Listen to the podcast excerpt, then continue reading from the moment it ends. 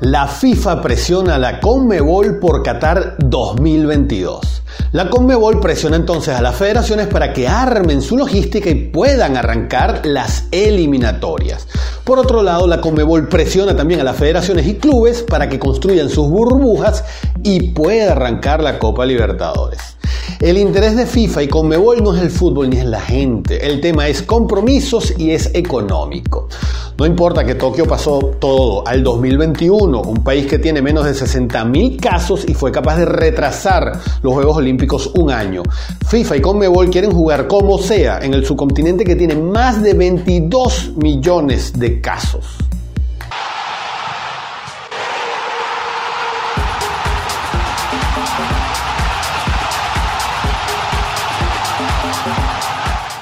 Hola, ¿qué tal? Bienvenidos a esta conversa futbolera que llamamos Fútbol en Línea. Mi nombre Armando Naranjo, arroba naranjazos en Twitter, arroba fútbol en línea el de este programa y arroba fútbol en línea punto TV en Instagram. En esta edición vamos a revisar lo que viene. Copa Libertadores en septiembre y eliminatorias suramericanas en octubre, supuestamente. Conmebol ha fijado fechas, horarios y sedes para el arranque de Copa Libertadores a partir del 15 de septiembre. Y han fijado fecha para inicio de eliminatorias suramericanas el 8 de octubre sin sede ni hora definida. En teoría se jugaría inicialmente en cada país sede con estadios por definir, aunque en teoría intentarían arrancar esa, esa primera jornada de la manera siguiente. Brasil-Bolivia en el Estadio Maracaná de Río de Janeiro, Paraguay-Perú en el Estadio Defensores del Chaco en Asunción, Argentina-Ecuador en el Estadio Monumental de Buenos Aires. Por otro lado, Colombia, Venezuela en el Estadio El Campín en Bogotá, Uruguay y Chile en el Estadio Centenario de Montevideo. Sigue de todas formas el rumor en el aire de la idea de crear una burbuja en Portugal aprovechando la experiencia en la Champions League para instalar a todas las selecciones y jugar al menos las dos primeras jornadas allí. En el caso de Copa Libertadores se pretende arrancar una fase de grupos bien exigente en un calendario que incluiría casi todos los martes, miércoles y jueves a partir de septiembre hasta finales de octubre con pausa por eliminatorias.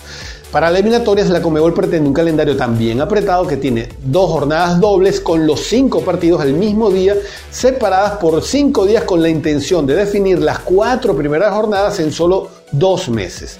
Revisemos un poco más al detalle el tema Copa Libertadores y luego vamos a la eliminatoria suramericana. En el caso de Copa Libertadores la situación es variopinta. Casi todas las federaciones han logrado la aprobación de sus respectivos gobiernos según las normas sanitarias y planes que han venido presentando para poder llevar adelante sus partidos. El protocolo de hecho ha sido aprobado en 8 de los 10 países de Comebol, faltando solamente en Argentina y en Uruguay. En la AFA, la Asociación de Fútbol Argentino, esperan y suponen que el gobierno aprobaría sus planes esta semana. Así que esta parte del programa podría quedar caduca cuando lo estés viendo o lo estés escuchando. De hecho, en Argentina tienen elegido incluso el estadio donde jugará River Plate, por ejemplo. Así que las cosas más o menos adelantadas. Las burbujas en cada país estarían aprobadas y no deja de resultar algo curioso. Sí, me resulta algo curioso cómo puede garantizarse el viaje de 32 equipos entrando y saliendo de sus países varias veces y que nada suceda. El riesgo que supone distintos contactos en diferentes países y el tema aún no claro del contagio de asintomáticos o no. A ver, supongamos que Colo Colo viaja y juega contra Peñarol. Terminado este partido, regresa Colo Colo a Chile para recibir a Wilstermann, mientras Peñarol viaja para jugar contra el Paranaense. Cuando llega Peñarol a Brasil, les hacen las pruebas y salen dos positivos. Dios quiera que no, esto es un supuesto. Entonces, van a jugar ese partido. Colo Colo que acaba de verse con Peñarol no tendría que hacer cuarentena. Podrían jugar contra Wilstermann. En ese caso, suspenden un partido, suspenden los dos, darán forfeit. ¿Cómo reajustarían el calendario? En Europa, que nos llevan unos cuantos meses de ventaja con esta situación global, comenzaron a jugar Champions y UEFA cuando el tema empezó a controlarse. Además, lo hicieron en dos ciudades de dos de los países que mejor controlaron todo. Ocho equipos en Portugal, ocho equipos en Alemania. Ese fue parte del plan en el mundo desarrollado. Pero en Conmebol no. En Sudamérica quieren poner a viajar a 32 equipos entre los países que viven sus peores picos de contagios y algunos de ellos que no vengas aún hasta dónde podrán llegar sus curvas, sus curvas exponenciales. Este es el problema que importa, este es el tema. No como algunos que se preguntan ingenuamente cómo es posible que, por ejemplo, en Venezuela, cómo se apruebe que juegue, se juegue Libertadores y no el torneo local. Es distinto el tema. Como si tuviera que ver y fuese lo mismo organizar dos partidos con dos equipos sedes que un calendario de 19 equipos que ni siquiera todos están entrenando o haciendo pretemporada porque sencillamente no pueden. Sin hablar de los equipos como el Ala Fútbol Club que adeuda su plantilla y no les paga o no están preparados para esta contingencia. O mineros, por ejemplo. Pero bueno, así son algunos. Entonces, pregunto yo, ¿tiene sentido hacer una Copa Libertadores hoy en Sudamérica y además como está planteada? Ahora veamos el tema eliminatorias suramericanas o eliminatorias con Mebol, como quieras. La FIFA ha ratificado nuevamente y por unanimidad los ajustes en el calendario de eliminatorias que determinan, entre otras cosas, el arranque en doble fecha entre el 5 y el 13 de octubre. La FIFA no propone, impone dos ventanas para jugar las cuatro primeras jornadas que van del 5 al 13 de octubre, como acabo de decir, y del 9 al 17 de noviembre. Conmebol entonces ha dispuesto 8 y 13 de octubre para las dos primeras fechas y 12 y 17 de noviembre para la tercera y cuarta jornada. En teoría ya con sedes dispuestas definidas. El Estadio Metropolitano de Mérida, en teoría, era el que iba o es el que va a recibir el primer partido de eliminatorias como local, pero algunas fuentes indican que sería Pueblo Nuevo como esa sede para el partido contra Colombia. Mm. Esto es muy difícil que sea cierto y además suena muy lógico que esto sea así. Así que mantengamos Mérida. En el caso de la Vino Tinto, entendiendo que asegura siempre a puerta cerrada, no importa mucho la sede, sino que el estadio tenga grama, vestuarios y servicio para la prensa en óptimas condiciones. Así como también se requiere que la ciudad pueda estar en condiciones de albergar a ambas oncenas en hoteles que permitan ofrecer, ofrecer esa burbuja con todos los protocolos, protocolos correspondientes. En ese sentido, será Caracas posible sede para la Vinotinto y el Olímpico de la UCB. Vi una foto más o menos reciente y la grama no parece estar en condiciones de ese partido, así que no. Mérida estará en condiciones para recibir a las selecciones de Colombia y Venezuela. Esperemos sea posible y para este caso tenemos que tomar en cuenta que los vuelos a Mérida aterrizan fuera de Mérida y luego hay que emprender recorrido terrestre. En todo caso, lo que llama la atención de esta apuesta de Comebol es haber picado adelante con este calendario que obliga en teoría a ajustar apropiadamente los calendarios de de las ligas europeas que aún no se conocen.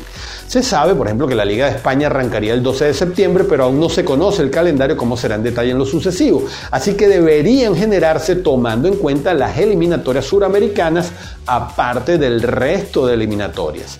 En este caso tendrían dos opciones, o no colocar jornadas del 10 y 11 de octubre y el 14 y 15 de noviembre. La otra opción es que asuman que no contarán las ligas europeas con sus estrellas suramericanas esos días. Los Neymar, Messi, Lautaro, y Ángel Herrera, Machisa, etcétera, tendrían que viajar y perderse sus jornadas con sus clubes. Y no solo eso, llegando luego un jueves para parte del jet lag, están en disposición de ser convocables para el siguiente fin de semana. Entonces acá aparecen un par de problemas más a resolver. Los equipos estarán dispuestos a arriesgar a sus jugadores, en su mayoría claves en sus conjuntos, para que disputen sus partidos de eliminatorias. Los países europeos aprobarán los protocolos suramericanos y no obligarán a los jugadores de selección a aislarse en cuarentena al menos dos semanas una vez regresen de Sudamérica. Y otra más, en España están subiendo los casos nuevamente y se habla de cierres a partir de septiembre. Entonces, ¿podrán viajar los jugadores de selección que juegan en la Liga Española y asistir a sus convocatorias? Acá entonces parecería lógico pensar que la idea de concentrar a las 10 selecciones en Portugal y jugar las dos primeras jornadas Tal vez y la tercera inclusive y la cuarta allí también no solo es factible, sino casi una necesidad. Si la FIFA insiste en presionar a Conmebol y estos a lanzar las eliminatorias, parecería que la opción Portugal sería la más conveniente, aunque no nos guste. Además, si igualmente se jugarán todos los partidos a puerta cerrada, casi que parece lo mismo se juegue en cualquier lado, ¿no crees? La diferencia en este caso la sufrirían los que aprovechan algunas condiciones de clima o de altura para elegir sus estadios sedes, caso Ecuador y Bolivia especialmente, que se quedarían sin la ventaja teórica de La Paz o de Quito. En todo caso, en esta solución Bolivia podría ser el más afectado en la logística, pues todos sus jugadores viven en su país, así que Portugal tendría que aprobar el protocolo o recibirlos con el tiempo suficiente para aislarlos en una cuarentena que les permitiera además entrenar. Y es que surgen tantas dudas con estos esquemas, porque ahora pienso, los clubes europeos se arriesgarían a un Neymar o a un Messi que se contagien. Tal vez es demasiado pensar en tantos detalles que seguramente todos en FIFA y Conmebol y clubes inclusive están pensando. Tal vez tocará acostumbrarse a esta nueva normalidad, única forma que el fútbol continúe. Suena difícil este panorama, pero es lo que hay. Es conveniente arrancar así Libertadores y eliminatorias, porque la otra cara de la moneda es el tema económico. El fútbol como negocio, como actividad económica, está siendo fuertemente afectado por la situación global y de ahí que necesiten reactivarlo todo. Los países suramericanos van a tardar mucho en retomar la normalidad y sus economías sufren y sufrirán un impacto muy difícil de calcular en estos momentos. Y cuando me refiero a las economías, ni siquiera apunto a los poderosos, sino al ciudadano común que trabaja en el fútbol y vive de él. Desde jugadores hasta, hasta ayudantes, desde técnicos hasta empleados administrativos de equipos, personal de estadio, periodistas, locutores deportivos y personal de producción, entre otros tantos. Es enorme la consecuencia y tal vez esto sea una buena razón de peso real que apunte a forzar las cosas y no la presión por los compromisos con patrocinantes y televisoras, aunque al final todo esto al activarse también cae en cascada al resto del ecosistema fútbol. ¿Qué opinas? ¿Es momento de forzar el reinicio del fútbol como sea o primero la vida y la seguridad? ¿Se debe arrancar con las medidas sanitarias necesarias o mejor pararlo todo y esperar a 2021?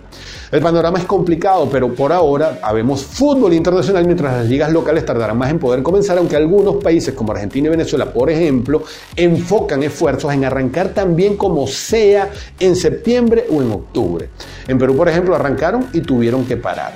Es que es todo un tema este asunto. Y bien, hasta aquí esta edición de esta conversa futbolera que llamamos Fútbol en línea. La invitación a seguir sumándose a esta comunidad que va creciendo gracias a ustedes, a suscribirse, comentar, compartir y también conectarse a las distintas plataformas en las cuales transmitimos este programa. Mi nombre, Armando Naranjo. Nos encontramos en Twitter, arroba naranjazos, mi cuenta personal, arroba fútbol en línea, la de este programa, y también en Instagram, arroba fútbol en línea.tv. Nuestra página, fútbolenlinea.com. Nos vemos.